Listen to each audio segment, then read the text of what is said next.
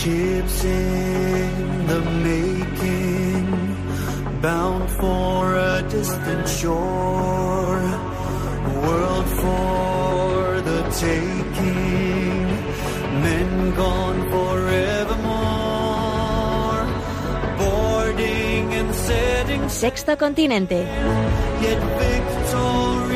Dirigido por el obispo de San Sebastián, Monseñor José Ignacio Monilla.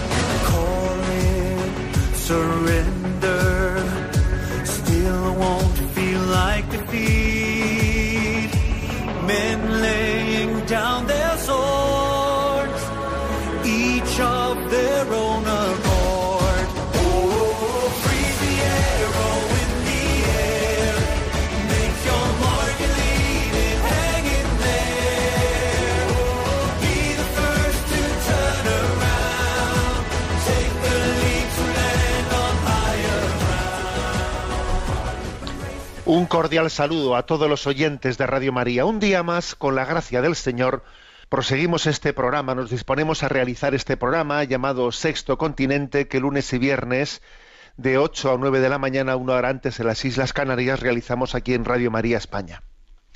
Bueno, estamos en vísperas del Domun.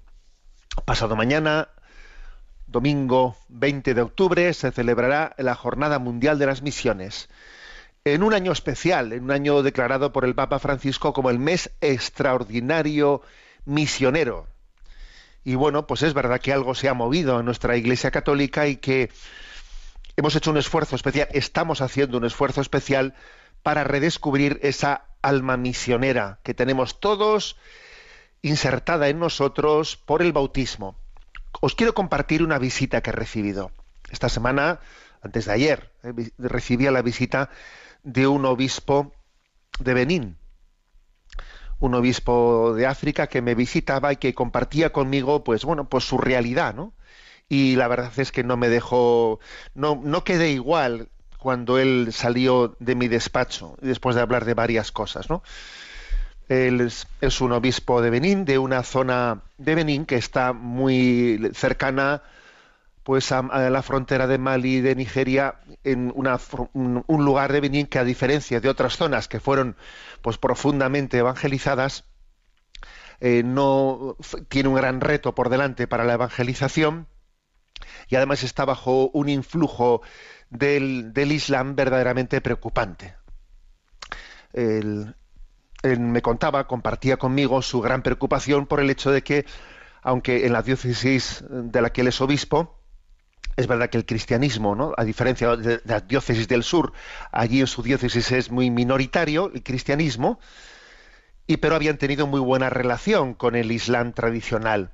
Habían tenido una relación buena, que incluso la mayoría de los alumnos de las escuelas mm, católicas, de sus escuelas parroquiales, eran niños, hijos mm, de familias de ese Islam tradicional con el que habían tenido una buena convivencia pero compartía conmigo su gran sufrimiento por el hecho de que pues en estos últimos años se estaba produciendo pues un influjo un influjo del islamismo radical de matriz de Arabia Saudí el salafismo el guanabismo que hacía que pues muchos imanes de aquellos lugares pues se fuesen invitados gratuitamente a ir a Arabia Saudí, a tener meses, años de formación con todos los gastos pagados. Y claro, eh, pues eh, esa invitación desde la opulencia del dinero de Arabia Saudí difícilmente eh, podía ser resistida y además se les prometía, se les promete a estos imanes que son invitados desde África a Arabia Saudí, después que puedan cuando regresan a su país, tienen toda la financiación para poder construir eh, lujosísimas mezquitas eh, de mármol, todas ellas pagadas por Arabia, por, desde Arabia Saudí, Y entonces él decía cómo estaba cambiando completamente el panorama, ¿no? Cómo había cambiado en pocos años completamente el panorama en su diócesis. Pues no únicamente los atuendos, la forma de vestir de las mujeres, etcétera, la relación, la relación con, con, los cristianos, como los cristianos se sentían cada vez más y más y más oprimidos. Me, me, contaba el drama, el drama de la dificultad de los padres cristianos, pues para poder eh, entregar a sus hijas en el matrimonio ya cuando fuesen mayores de edad, y, además con, con, con cónyuges cristianos y las familias son presionadas, porque allí el concepto de familia no es tan nuclear como, como aquí, al final la, la, familia tiene que, se somete en gran medida ¿no? a la presión de, del contorno familiar, del contorno de la tribu, bueno, como las familias son presionadas, pues para entregar sus hijas con 13 años en matrimonio a adultos islámicos muchos de ellos radicalizados, y los padres no tienen eh, más remedio que hacerlo, presionados por el ambiente, como algunas niñas huyen, huyen, escapan. Me contaba algunos detalles, bueno, que tampoco voy a contar por no, por no comprometerle ¿no? a este obispo de, de, qué esfuerzos heroicos se hacen ¿no? para intentar salvar a estas niñas.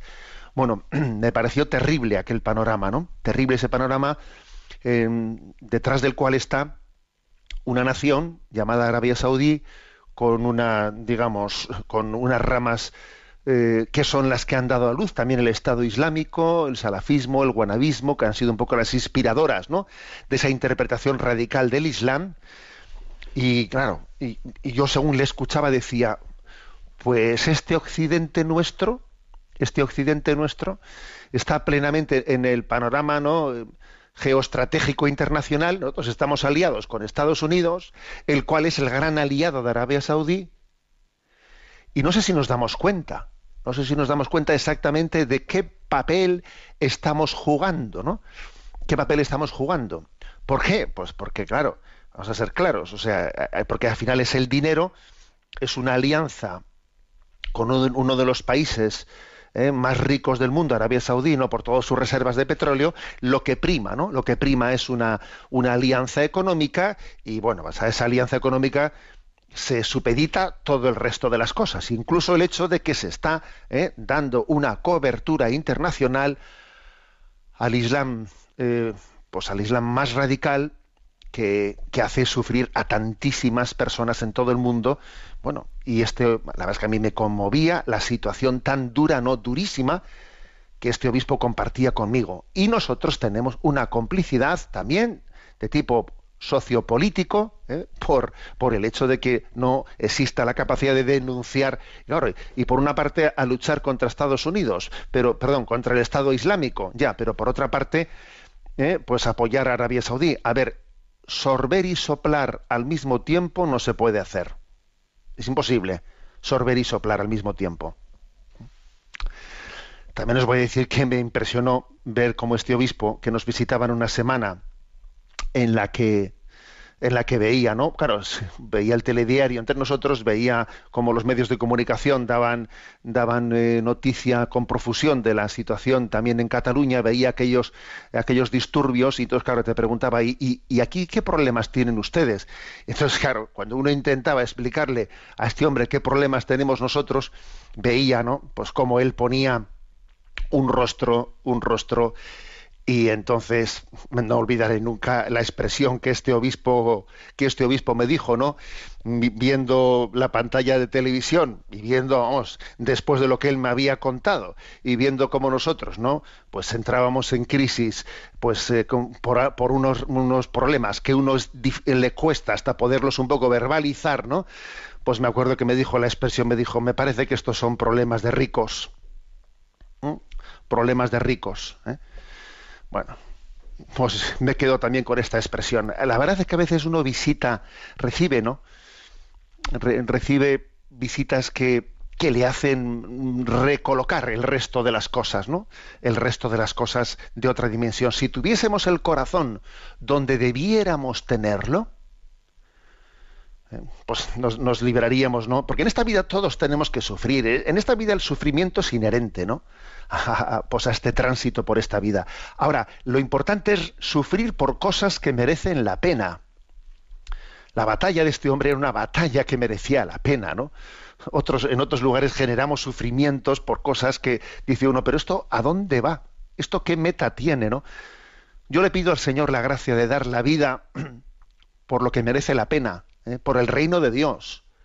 Todo aquello que no sea luchar por el reino de Dios es desperdiciar nuestras fuerzas inútilmente. Señor, dame la gracia, danos la gracia de que nuestra batalla, la batalla de esta vida, los sufrimientos, las alegrías, ¿no? de esta vida sean por la extensión del reino de Dios, con todo lo que ello conlleva, ¿no? de construcción de un mundo, de un mundo más justo. Bueno, pues este es el saludo de, este programa Sexto Continente en este día de hoy, en vísperas del Día del Domo, la Jornada Mundial de las Misiones.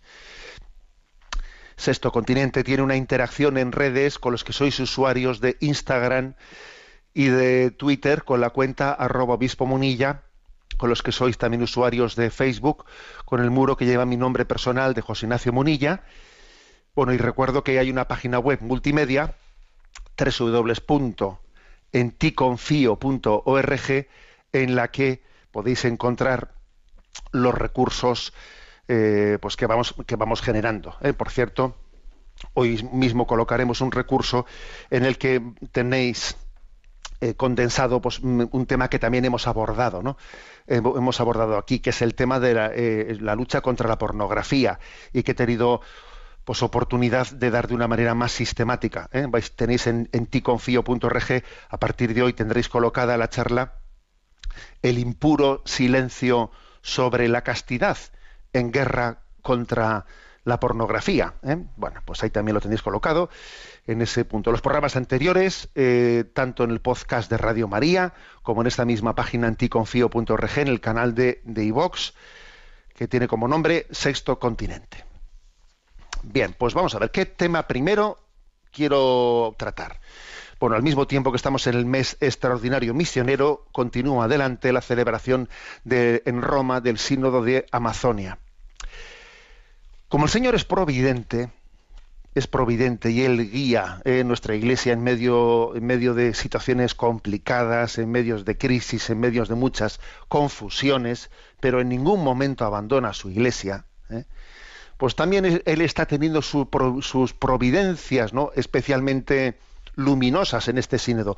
Una de ellas ha sido, está siendo la de la participación de un sacerdote que no obispo, ¿eh? de un sacerdote salesiano, que él es natural de Uruguay, que ha sido invitado, es uno de los invitados al sínodo directamente por el Papa. El Papa, aparte de los obispos del lugar, invita a algunas personas, pues por su capacitación, por su capacitación. Y este ha sido uno de los invitados por el Papa, un salesiano llamado Martín Lasarte, por cierto, que con ese apellido digo yo que tiene que venir también de nuestra tierra vasca, ¿eh? Martín Lasarte. Ahora, la madre no, ¿eh? la madre se llama Topolansky, o sea que yo eh, sospecho que pueda tener ancestros vascos, pero también polacos. ¿eh? Martín Lasarte Topolansky. Es un salesiano que es, bueno, pues encargado de la orden salesiana de las misiones en esa zona del Amazonas. Y claro, es un salesiano con un profundo conocimiento del problema. y además, pues un salesiano que ha sido anteriormente misionero en África y que conoce también cómo va el devenir de las misiones en otros lugares. ¿eh? Y, ha, hecho una reflexión que voy a compartir así, no, no entera, pero voy a compartir unas perlas, unas perlas muy importantes con vosotros. Él, claro, su, su disertación, que además ha publicado un artículo, ahora es decir, cómo, cómo acceder a él, em, él viene a decir, oye, ¿por qué la evangelización va viento en popa y a toda vela en otros lugares? Como por ejemplo de África, ¿no? O de Asia, van viento en popa y a toda vela, con un crecimiento impresionante, ¿no? De esas misiones. Y sin embargo, en la zona de la Amazonía va tan mal, tan mal. O sea, es decir, la disminución del número de católicos en la Amazonía en las últimas décadas ha sido terrible, ¿no? Hay una disminución, una crisis tremenda, un abandono de la Iglesia Católica, eh, un paso a las, a las, a las, a las corrientes evangelistas, etcétera, etcétera, de otro tipo.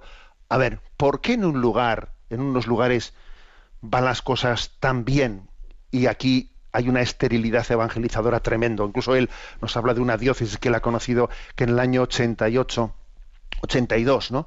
El 95% de esa diócesis del Amazonas era católica y ahora solo el 20% son católicos. Oye, ¿eso cómo es posible eso? Que del- se pase, ¿no? En estos años del 95% de la población católica a solo el 20%. Pero a ver, ¿qué explicación se le da a esto, no? Y él, bueno, pues eh, ha hecho público, ¿no? Pues una, re- una reflexión dentro de la cual habla de tres enfermedades que hacen que la evangelización de la Amazonia sea estéril. Sea estéril. También lo ha dicho con otra manera. Tres tipos de Alzheimer pastorales que repercuten en la acción evangelizadora amazónica. ¿eh? Con estos nombres que acabo de decir podéis buscar en, eh, pues en la red eh, su disertación más completa. ¿eh? Repito, el artículo es las tres enfermedades que hacen que la evangelización de la Amazonia sea estéril, de Martín Lasarte, ¿eh? salesiano. Bueno, él eh, hace comparativas, ¿no? Comparativas entre la evangelización de Angola, de Japón, de, bueno, de Corea. Bueno, ¿qué, ¿cómo es posible que haya tales diferencias? Pero llegado el momento de la reflexión sobre qué tres tipos de Alzheimer pastorales repercuten, ¿no? En que la evangelización en Amazonas sea tan tan estéril, pues él da esas tres reflexiones. Primera, dice, existe el problema de un antropologismo cultural. A ver este palabrejo, ¿qué viene a significar? Antropologismo cultural. Bueno, él recuerda que en el año 1971 hubo una declaración, la- se llamó la Declaración de Barbados, hecha por 12 antropólogos, que ellos afirmaban pues, que el mensaje del Evangelio era una pésima noticia para los pueblos indígenas. Desde esa visión antropologista, ellos decían que lo que había que dejar a los pueblos es dejarles en su cultura primitiva, ¿no? ¿Mm? Eh, pues esa era su teoría, la teoría de que a lo que había que hacer es dejarle a la gente, porque como lo más puro es lo más salvaje, ¿no? Lo más puro es, eh, pues eso, las religiones de los ancestros. ¿eh? Y entonces se, introdujo desde esa declaración de Barbados un complejo, el complejo de que, claro, nosotros ahora venimos aquí y traemos una religión eh, extranjera de Occidente que no respeta, que no respeta la cultura autóctona y entonces, y entonces entró est- este complejo, entró este complejo, el, com- el complejo de antropologismo cultural, etcétera, etcétera, etcétera. A ver, que es un auténtico absurdo, porque para empezar, el cristianismo no es la cultura de Occidente, la cultura de Occidente, o sea, evangelizar no es traer la cultura de Occidente al Amazonas. ¿eh? El cristianismo no viene de Occidente, en todo caso viene de Oriente Medio, desde donde estu- de- que es de donde Jesús nació y desde donde el Evangelio comenzó a difundirse. El Evangelio no es occidental, es más, muchos de los valores occidentales están profundamente criticados desde, ¿eh? desde eh, el cristianismo que viene de Medio Oriente. Yo siempre he dicho que es providencial que Jesús naciese en un Medio Oriente que es un lugar de paso entre África, entre, entre Asia, entre Europa. A ver, es que el Evangelio no pertenece a la cultura de un lugar. El Evangelio está deslocalizado, o mejor dicho, sí, está localizado en el cielo, en el cielo. Luego no hay que acomplejarse a llegar al Evangelio a todas las culturas, también a las indígenas, sin caer en la absurda, en el absurdo complejo de el primitivismo, ¿no? Que hay que respetar todos los. A ver, durante, durante este sínodo se está poniendo, ¿no? Se está están saliendo a la luz ciertas cosas que son tremendas, como por ejemplo, pues muchas tribus del Amazonas, claro, allí ellos no tienen el aborto que nosotros tenemos, ¿eh? en esas culturas primitivas, por supuesto, el aborto de Occidente, pero sí tienen otras formas, ¿no? De aborto, que es que cuando nace un niño con síndrome de Down eh, o con otro tipo de, eh, de, bueno, pues de discapacidades, etcétera, con los niños recién nacidos, en muchas de estas tribus, ¿qué es lo que hacen? Pues coger a los niños y enterrarlos vivos. Se les entierra vivos, como volviéndolos a la madre tierra, ¿no? Como ha venido defectuoso, se le devuelve a la madre tierra, se le entierra al niño vivo y ahí se le tapa y así muere. A ver, eso por mucho que sea forme parte de una cultura ancestral es una barbaridad, es una barbaridad, es un salvajismo en el peor de los sentidos y, hay, que, y hay que tener la capacidad de entender que el Evangelio de Jesucristo ilumina igual que para que para denunciar el aborto de Occidente también ese tipo de prácticas de las tribus de las tribus del Amazonas. Y por ejemplo, cuando la evangelización de América llegó hace cinco, hace cinco siglos, ¿no? Pues, vamos, cuando los primeros evangelizadores desde España llegaron a, a México, a Perú, etcétera, pues allí se encontraron con que había, ¿no? Pues eh, los aztecas, etcétera, que pues llevaban a cabo guerras entre ellos, entre las tribus, para intentar guerras que tenían como finalidad conseguir muchos, muchos, ¿no? Eh, presos y así con todos, ¿no? Con todos los cautivos que habían conseguido entre ellos, pues poderlos ir poco a poco sacrificando a los dioses, porque había que eh, calmar, ¿no? Calmar la ira de los dioses, ofreciendo sacrificios humanos en los que se extraía el corazón eh, y así se ofrecía a los dioses. Entonces, claro, para intentar eh, no tener que recurrir a, la, a matar a los tuyos, las tribus lo que hacían era pues guerras entre ellas para conseguir eh, pues presos y así tener eh, pues tener nevera para entendernos no tener nevera para que desde ir sacrificando. Y, se hacían miles y miles de sacrificios. Lo importante era que en las guerras consiguieses coger muchos presos para irlos poco a poco matando. A ver sería la cultura ancestral pero a ver es una barbaridad una barbaridad. Y el evangelio vino vino a rescatar aquellas culturas de aquella barbaridad, ¿eh? que era evidentemente el demonio el que la había, el que la había establecido. Otro, de, otro ejemplo.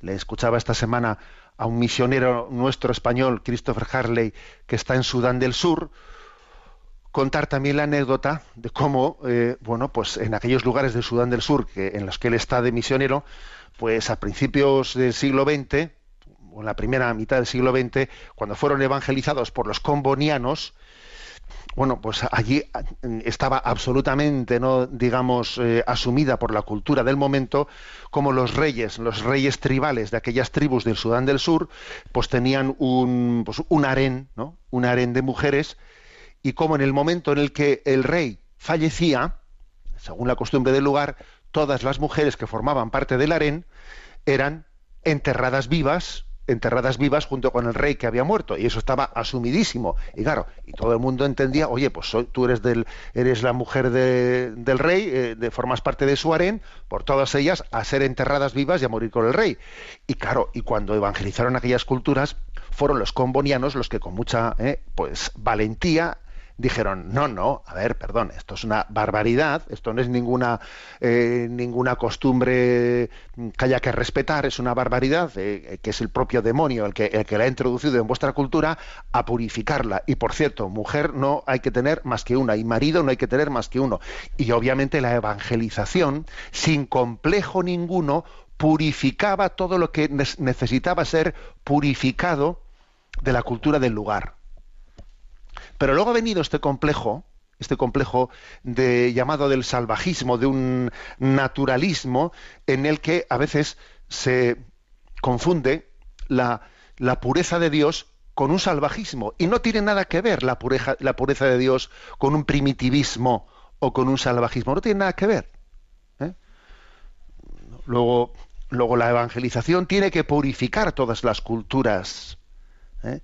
Purificarlas. Y en todo, por lo tanto, según aquí explica ¿no? Martín Lasarte, uno de los Alzheimer pastorales que dice él, ¿no? que ha repercutido eh, en esa gran esterilidad en Amazonia ha sido el complejo, el complejo de que, a ver, hay un antropologismo cultural que es, que es eh, el primitivismo de esas culturas que no, que no tenemos nosotros desde otros lugares que pretender cambiar sus costumbres y sus acentos. Pero ¿cómo? A ver, Jesucristo es la novedad para todas las culturas, igual que lo es para nosotros. ¿eh? No es ninguna exportación europea, ni española, ni italiana. No. Jesús, el nacido en Belén, el que vino al mundo fue concebido en Nazaret, es la buena noticia para todas las culturas del mundo, que tienen que ser purificadas, ¿no? purificadas, porque existe el pecado original. Ojo, existe el pecado original. Es que olvidarse de la existencia del pecado original es confundir primitivismo con bondad. Y no, primitivismo no es sinónimo de bondad, porque el demonio estaba ahí desde, de- desde que esa cultura primitiva o salvaje se iba desarrollando. ¿Mm? Eh, segundo punto del análisis de este misionero Martín Lasarte. Primero era el antropologismo cultural. El segundo, dice él, el moralismo social. ¿A qué se refiere? Bueno, pues que mm, él, pone un ejemplo bien claro. ¿Qué ha ocurrido?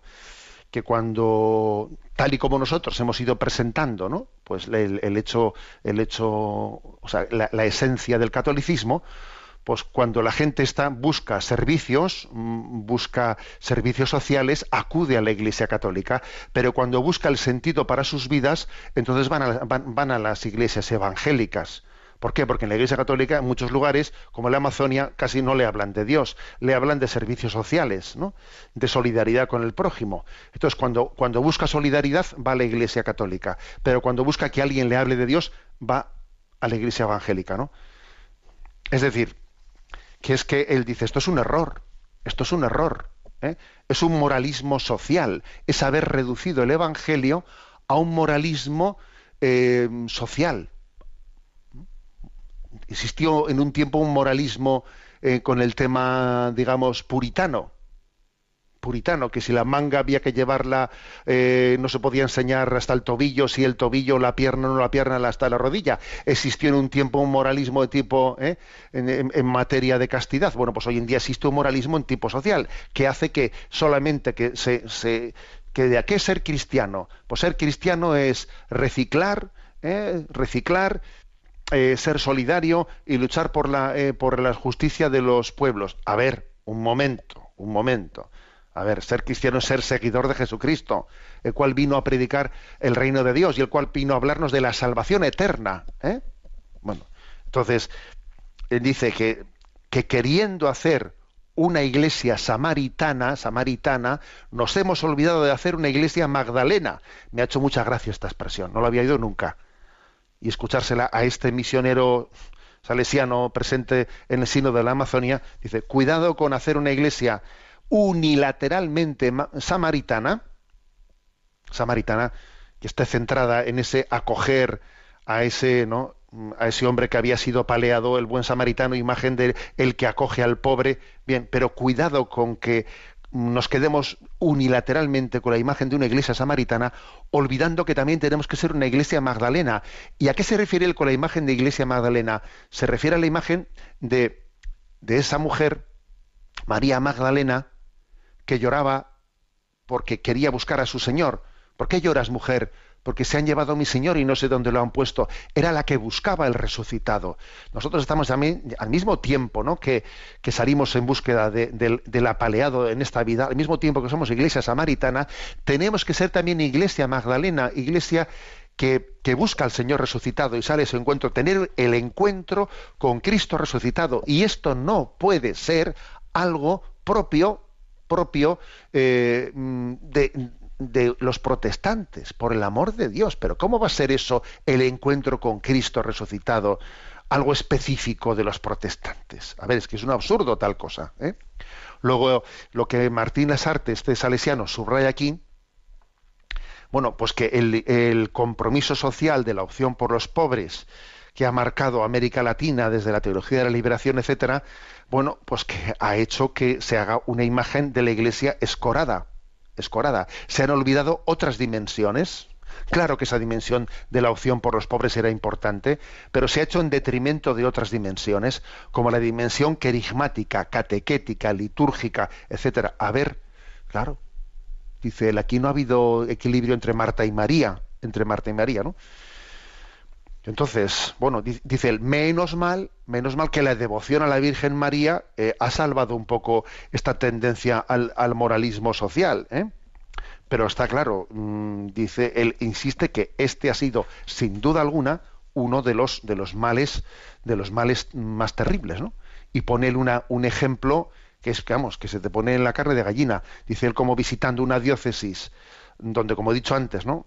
Pues allá por los años 80 el 95% de la, por ciento de la población era católica y actualmente solo es el 20%, Y cuando él pues preguntaba un poco, ¿no? Allí los misioneros, muy en esta onda, digamos, de moralismo social y antropologismo, etcétera, ¿no? Cuando les preguntaba, pero ¿qué ha pasado aquí, no? Pues ellos, justificándose, le decían, es que nosotros no favorecemos la superstición, sino la dignidad humana. Toma ya, ¿eh? A ver si resulta que predicar, no específicamente el Evangelio, va a ser, parte de la, superstición. Bueno, los tres tipos de Alzheimer pastorales a los que se refería el padre Martín Lasarte era primero antropologismo cultural, segundo moralismo social, tercero secularismo, secularismo. Que esto también obviamente es totalmente compartido con con nuestro problema. A ver, este es un Alzheimer nuestro, ¿eh? Sea, este es un problema llevado a, al Amazonas desde, desde los desde las crisis de fe centroeuropeas porque claro, las crisis de las facultades teológicas del centro de Europa al final se han, eh, se han experimentado en lugares de misión como el Amazonas. Eh, escuchaba estos días decirle a una persona, el Rin, el río Rin, ¿eh? Desemboca en el Amazonas. ya me entendéis la expresión. ¿eh? Claro, o sea, es decir, las crisis de las crisis de fe, de secularismo del centro de Europa, al final han hecho un daño inmenso en algunos lugares de misión, gracias a Dios, no en todos, pero, pero en la Amazonas sí. Entonces, la tercera, el tercer Alzheimer no espiritual, él dice que es el secularismo.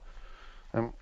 La Iglesia, bueno, secularizada, en el sentido de, no manifestar claramente su fe o reducir, reducir en nuestra, nuestra fe en, en, el Dios vivo, reducirla a unos valores espirituales. ¿eh? Eh, bueno, pues yo creo en unos valores espirituales, pero no tengo una relación de fe con un Dios que es el Dios absoluto, que es el Dios creador de cielo y tierra, que tiene un designio de amor hacia mí. No, yo creo en unos valores, ¿no? Es sustituir la relación con el Dios vivo, con el absoluto, sustituirla por la creencia en unos valores, ¿no?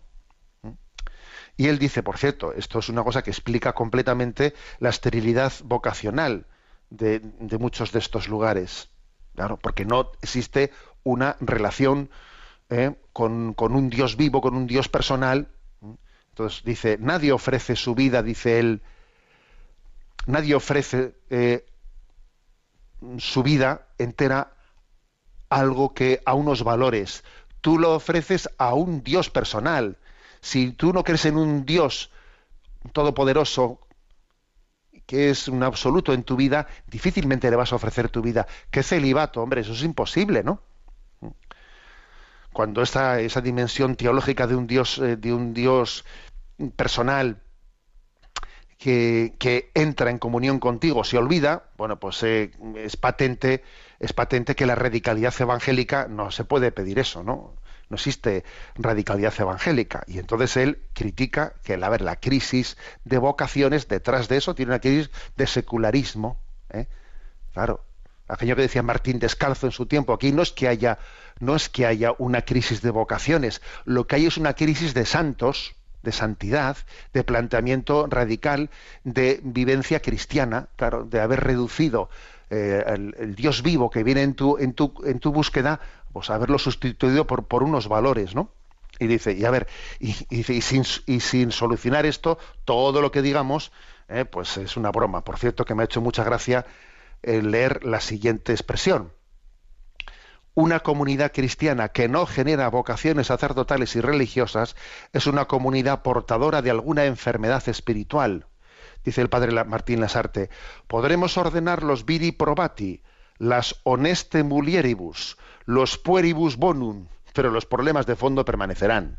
Una evangelización sin evangelio, un cristianismo sin Cristo, una espiritualidad sin Espíritu Santo, que es el problema de fondo que existe, ¿no? Madre mía, este hombre es providencial, que haya aparecido en medio del sínodo, que aparezca ¿no? el responsable de los de la orden salesiana para la evangelización de Amazonas y que diga estas cosas en pleno sínodo, dice uno, Señor, creo en tu providencia, en cada momento eh, tienes tu, tu designio para asistir a la iglesia en medio de las crisis, ¿no? Bueno, pues me ha parecido verdaderamente en, eh, luminosa esta reflexión de las tres enfermedades que hacen que la evangelización de la Amazonia sea estéril. ¿eh? Primera, antropologismo cultural. Segunda, moralismo social. Tercera, secularismo. Seguimos rezando por el sínodo, ¿no? En este mes extraordinario misionero. Tenemos ahora nuestro primer descanso musical.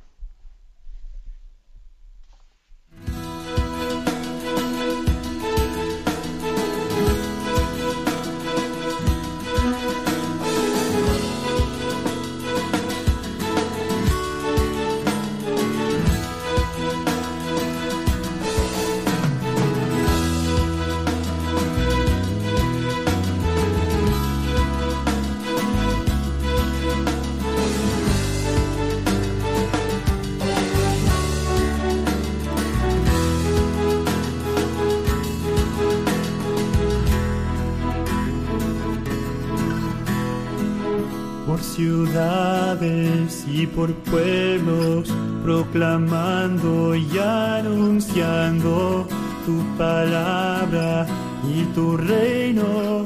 Por amor estoy llevando, con tu ejemplo nos enseñas y junto a María, mi madre.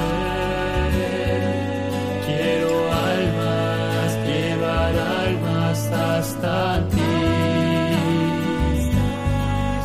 hasta ti, Señor Jesús. Soy misionero y llevo en mi alma el celo de proclamar por el mundo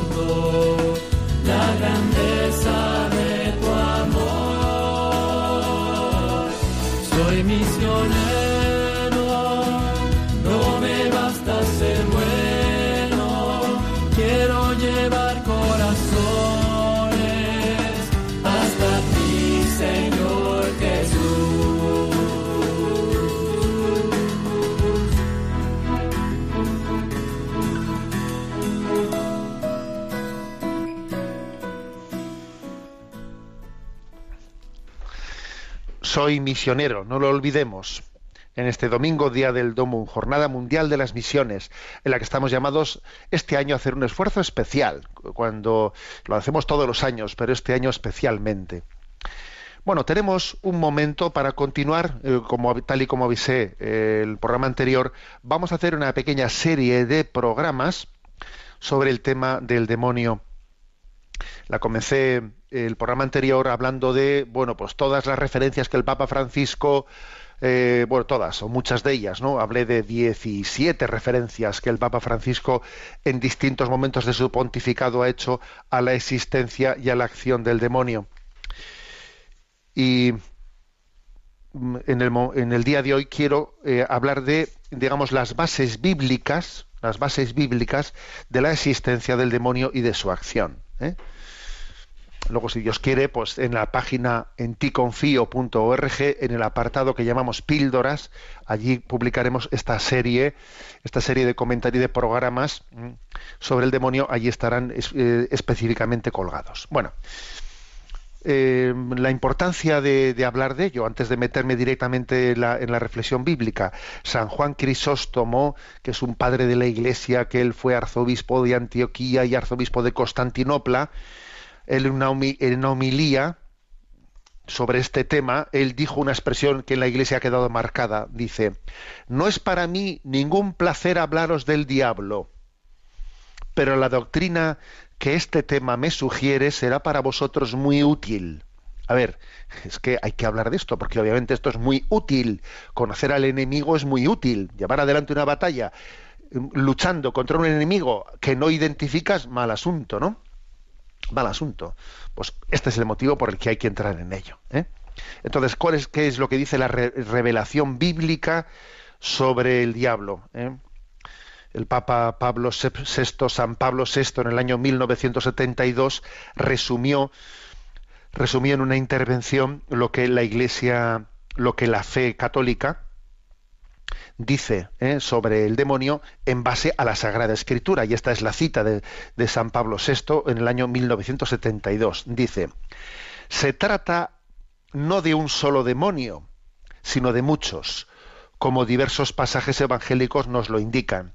Pero uno es el principal, Satanás, que quiere decir el adversario, el enemigo, y con él hay muchos, todos criaturas de Dios, pero caídas, porque fueron rebeldes y condenadas.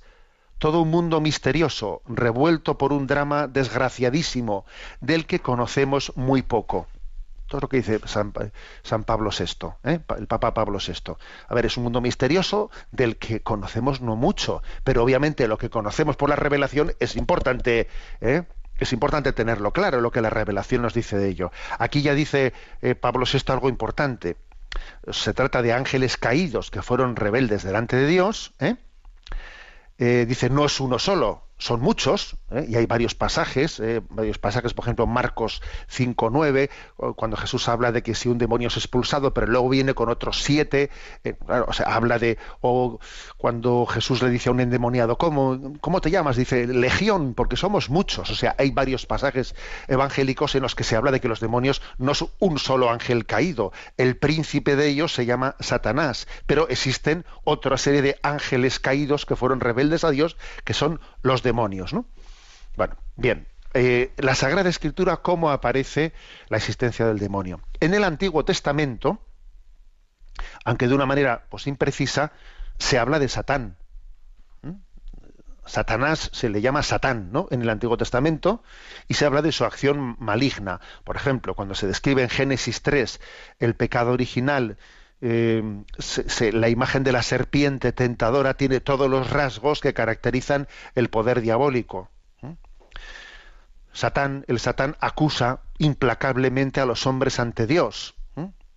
Eh, por ejemplo, en el libro de Job, en el, en el inicio del libro de Job aparece el Satán acusando ante Dios de que mira como Job sí, Job te quiere porque tú le has bendecido, pero este su, su, su fe y su amor a ti no es gratuito. O sea, está acusando ante Dios, ¿no? y tan, eh, tal es así, o por ejemplo, Primera Crónicas 21.1, como también inspira, eh, inspira el mal, eh, inspira el mal. O intenta también eh, levantar falsos profetas, en Primeras Reyes 22, ¿m? como también el espíritu de la mentira intenta también suscitar falsos profetas que hablen falsamente en nombre de Dios. O sea, en el Antiguo Testamento está presente. ¿eh? Y al final del Antiguo Testamento, cuando ya se acerca el Nuevo Testamento, va viendo más claridad. Por ejemplo, el libro de la sabiduría, que es de los últimos libros del Antiguo Testamento, Sabiduría 2, versículo 24, dice, por la envidia del diablo entró la muerte en el mundo y la experimentan los que le pertenecen. O sea, quiere decir, en el Antiguo Testamento se habla poco del demonio del Satán, pero según se va avanzando eh, y ya se llegan a los libros sapienciales, que son los que están más próximos de la llegada de Jesús, va habiendo más claridad para hablar del demonio. Sin embargo, está claro que mm, donde más se habla del demonio en la Sagrada Escritura es el Nuevo Testamento, es en los Evangelios ¿eh? y en las cartas paulinas. Parece como si Dios hubiera querido que en el Antiguo Testamento, a ver, no hablar demasiado del demonio, porque en aquel momento, si en el Antiguo Testamento se hubiese hablado mucho de ello, pues es muy posible que se hubiese caído en lo que otros pueblos cayeron, ¿no? Pues en visiones dualistas del dios, el dios del bien, el dios del mal, y entonces la revelación eh, sobre el tema del demonio en el Antiguo Testamento es muy parca, muy parca, muy escueta, muy austera, ¿eh? Y sin embargo, el Nuevo Testamento da una revelación de Satanás y de sus ángeles mucho más abundante y clara por ejemplo, ¿no? Dice cómo Jesús fue llevado por el, por el demonio al desierto para ser tentado. Mateo 4, versículos del 1 al 11. Y la iglesia, la iglesia cristiana de los primeros siglos, con los padres de la iglesia, con el monacato, con la liturgia, dieron una gran importancia a esta escena evangélica en la que Jesús es llevado al desierto para ser tentado, en la que se, se enfrenta abiertamente eh, con, Satanás y entabla una lucha, una lucha con él que no terminará hasta el fin de la historia con la venida del Cristo glorioso. Bueno, claro, obviamente el Evangelio eh, claramente está planteado como la lucha de Jesucristo frente a Satanás y la llegada del reino de Dios se comprueba en que, en que el enviado de Dios es capaz de expulsar al demonio con su dedo, tiene poder sobre Satanás. ¿eh? Solo Dios tiene poder sobre Satanás, porque Satanás es una criatura. ¿eh? Bueno, también existe una lucha ¿eh? no solo entre Cristo y Satanás, sino entre el demonio y los que son de Cristo. También hay una lucha. Entonces los apóstoles eh, luchan contra Satanás, procuran día a día que el reino de Dios vaya haciendo retroceder, ¿no? Eh, pues el, el reino de Satanás. Por eso el demonio ataca a los apóstoles y por eso Cristo fortalece especialmente a los apóstoles para que puedan enfrentarse con Satanás. Por ejemplo, uno ve Lucas capítulo 10, versículo del 17 al 18, ¿no? cuando Jesús envía a los discípulos, envía a los 72, ¿eh? que no son solo los apóstoles, sino los discípulos, los envió de dos en dos. Les envía en misión apostólica. Cuando vuelven y le comentan a Jesús cómo han ido las cosas, dice, Señor, hasta los demonios se nos someten en tu nombre. Él les dijo, yo estaba viendo a Satanás caer del cielo como un rayo. Es impresionante este texto. ¿eh? Jesús ha enviado a sus apóstoles a predicar, ellos se quedan impresionados, pero, pero fíjate si hasta los demonios se nos someten en el nombre de Jesús. Y, y, él dice, yo veía cuando vosotros predicabais, veía a Satanás caer como un rayo. O sea, es decir, la obra apostólica, la obra de la evangelización, es una obra de la lucha contra Satanás. ¿eh? Satanás es el enemigo que siembra cizaña donde los apóstoles de Jesús sembraron el trigo. Ahí tenéis el texto de Mateo 13, 25. Jesús explica esa parábola de la cizaña y dice, el que siembra la cizaña es Satanás. Y a vosotros os toca predicar ¿eh? y sembrar el trigo. ¿eh? Cristo fortalece especialmente a los apóstoles para el combate con el maligno dice en Lucas 10, 19, ¿no?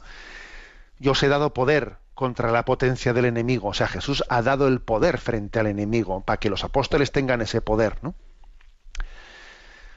De Cristo viene la vida y del demonio viene la muerte. ¿eh? Por él entró la muerte en el mundo. Por él entró la muerte en el mundo. Es el homicida desde el principio, dice el Evangelio de San Juan. ¿eh? San Juan 8, capítulo 44, le llama el homicida. Cristo es el dador de vida frente al homicida. Del demonio procede el pecado y las consecuencias del pecado, que son enfermedad, sufrimiento y muerte. La, según la revelación ¿eh? del Nuevo Testamento, la enfermedad, el sufrimiento y la muerte provienen, tienen en, ese, en esa rebelión de Satanás, en esa distorsión que ha sido introducida por la acción de Satanás tienen su origen en el plan de Dios, no estaban ni la enfermedad, ni el sufrimiento, ni la muerte. ¿eh? Ha sido la distorsión del, del pecado generada por, por, por, Satanás las que lo han introducido. Y ahora la gran batalla, la gran batalla de Jesucristo, de la redención, está precisamente eh, en luchar contra Satanás y contra las consecuencias, contra las consecuencias que Satanás ha introducido en el mundo, en su acción, enfermedad, sufrimiento y muerte. Incluso, eh, digamos, o sea, estas son las formas en las que él, eh, en las que él, incide. La más grave, obviamente, es el pecado, porque es hacernos a nosotros cómplices del mal. Porque una cosa es que seamos, fijaros, seamos sujetos pacientes, pues por la enfermedad, ¿eh? pero lo peor que nos puede ocurrir es que, es que el demonio consiga que en nosotros haya complicidad, que seamos, que también pequemos, ¿no? Bueno, obviamente esa es la gran batalla. Que os quede claro que es verdad también que los evangelios hablan de que el poder maléfico del demonio puede hacer determinadas eh, acciones extraordinarias como posesiones, posesiones de los hombres y que Jesús expulsa a los demonios en los evangelios, pero a ver, eh, no nos engañemos, en la acción más perniciosa del demonio no, no es esa. No nos dejemos engañar así un poco por lo, por lo morboso. La acción más maléfica del demonio es el inducirnos al pecado. Pues bien, los evangelios dicen una gran noticia, eh, acojámosla. Jesucristo en la cruz vence definitivamente al príncipe de este mundo. En esa mm, película eh, de Mel Gibson famosa de la pasión, en el, han tenido muchos aciertos, pero uno de ellos para mí está el tema de cómo se refleja en la película el tema del, del demonio en la película de Mel Gibson.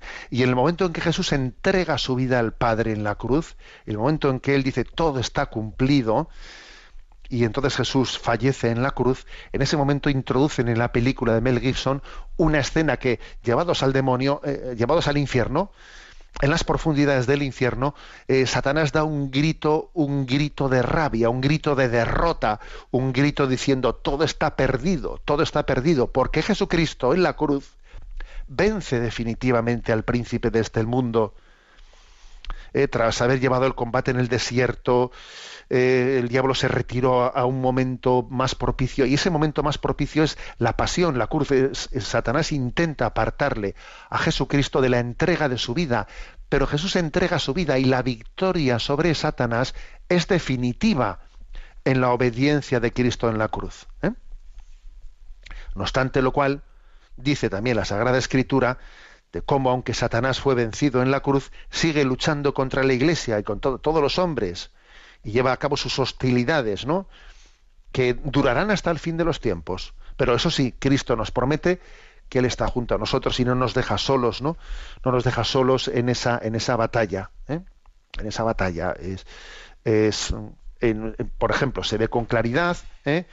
pues como cuando Jesús asciende a los cielos y después de que envía el Espíritu Santo, a ver, sigue habiendo esa batalla y, y, por ejemplo, pues eh, si, vais al, al episodio de, de Ananías, eh, pues por ejemplo, uno, pues uno ve en el episodio de Ananías cómo el demonio ha engañado a Ananías para ocultar y para hacer una trampa con el dinero, ¿no? Dice esa expresión, Pedro le dijo, Ananías, ¿cómo es que Satanás llenó tu corazón para mentir al Espíritu Santo y quedarte con parte del precio del campo? Es decir, cuidado, ¿eh? que que también después de, después de la llegada del Espíritu Santo en Pentecostés, el demonio sigue actuando y hay que estar siempre atento a ello, ¿no? O, San Pablo dice en la segunda carta a los Corintios, capítulo 12, versículo 7, como también eh, Satanás le clavó un aguijón que le abofeteaba a San Pablo. O sea, la acción del demonio continúa, ¿eh? Pero, pero existe esa promesa de que, de que Jesús no nos deja solos y de que Dios es capaz de hacer de la acción tentadora de Satanás, es capaz de hacer una ocasión, el escenario, el escenario, si me permitís la expresión así un poco, el gimnasio, ¿eh? el gimnasio en el que desarrollemos nuestra, nuestra gran batalla hacia la santidad. Dios es capaz de, en su providencia, de integrar las tentaciones de Satanás para que todo resulte para bien y salgamos purificados y salgamos autentificados. De los libros del Nuevo Testamento es el Apocalipsis el que más ampliamente revela la historia de la Iglesia como lucha entre los hijos de Dios y, y los hijos de las tinieblas. Eh, O sea, es- y la acción del demonio, ¿no? O sea, el Apocalipsis mm, hace una, descripción como una gran batalla, ¿eh? especialmente en Apocalipsis capítulo primero, versículo 12. ¿eh? bien visto como ay de la tierra y del mar, porque descendió el diablo a vosotros animado de gran furor, porque sabe que le queda poco tiempo y entonces él mm, lleva adelante esta gran batalla. La, Satanás lucha a veces en persona, como el gran dragón, ¿no? Cap- Capítulo 12, versículo 3 del Apocalipsis. Pero frecuentemente en el libro del Apocalipsis esto se ve, actúa por criaturas que le hacen de intermediarias. ¿Eh? Por ejemplo, se habla de la antigua serpiente, Apocalipsis 12.9, la gran ramera, 17.1, la bestia blasfema y poderosa, capítulo 3, versículo del 1 al 8, o 14.9. Es decir, el libro del Apocalipsis habla como que también Satanás tiene la capacidad de actuar a través de intermediarios. Se está refiriendo a personas, instituciones, imperios que constituyen la bestia satánica en el mundo. Esta es otra cosa, ¿no? Satanás tiene esa capacidad de actuar ¿eh? a través de criaturas sin que sean ellas plenamente conscientes de que están haciéndole el juego al demonio. Que por cierto, también en esa película a la que me he referido de Mel Gibson, hay una, una escena que subraya esto, ¿no? Lo subraya de una manera increíble y es cuando está teniendo lugar la flagelación de Jesucristo. Hay un momento en el que la escena, eh, pues eh, la imagen del, del demonio sostiene un niño, un niño en brazos, que un bebé, un bebé en brazos, que cuando se vuelve el bebé tiene el rostro, el rostro envejecido del soldado romano que estaba flagelando de una manera cruel a Jesucristo, ¿no? O sea, es decir, esa imagen que, que es misteriosa en esa película, precisamente lo que quiere es reflejar esto, ¿eh? el hecho de que, como, mira el demonio cómo se está sirviendo de la crueldad de ese soldado romano que se está ensañando con Jesucristo en el momento del en el momento, o sea, nosotros, o sea, sin ser conscientes, ojo, ¿eh? porque, porque dice, ¿no? En, en este libro del Apocalipsis, se explica cómo, cómo, Satanás y sus ángeles a veces actúan de una manera directa, pero a veces se sirven de las criaturas, instituciones, leyes, leyes injustas, eh, para llevar adelante su obra de confusión en el mundo. Bien, en resumen, visión, digamos, eh, fundamentos bíblicos, bíblicos de, la existencia del demonio y de, su acción en el, en el mundo.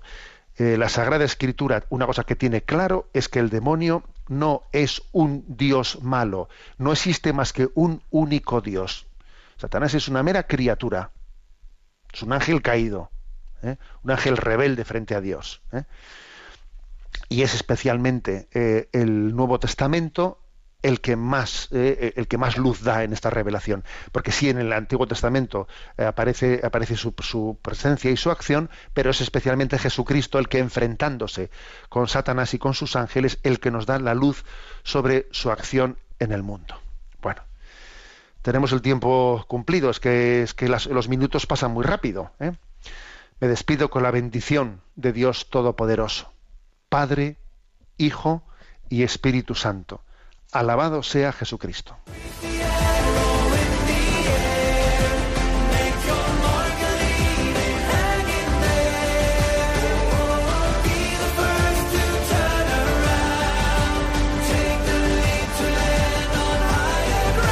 Y así finaliza en Radio María, Sexto Continente, un programa dirigido por el obispo de San Sebastián, Monseñor José Ignacio Monilla.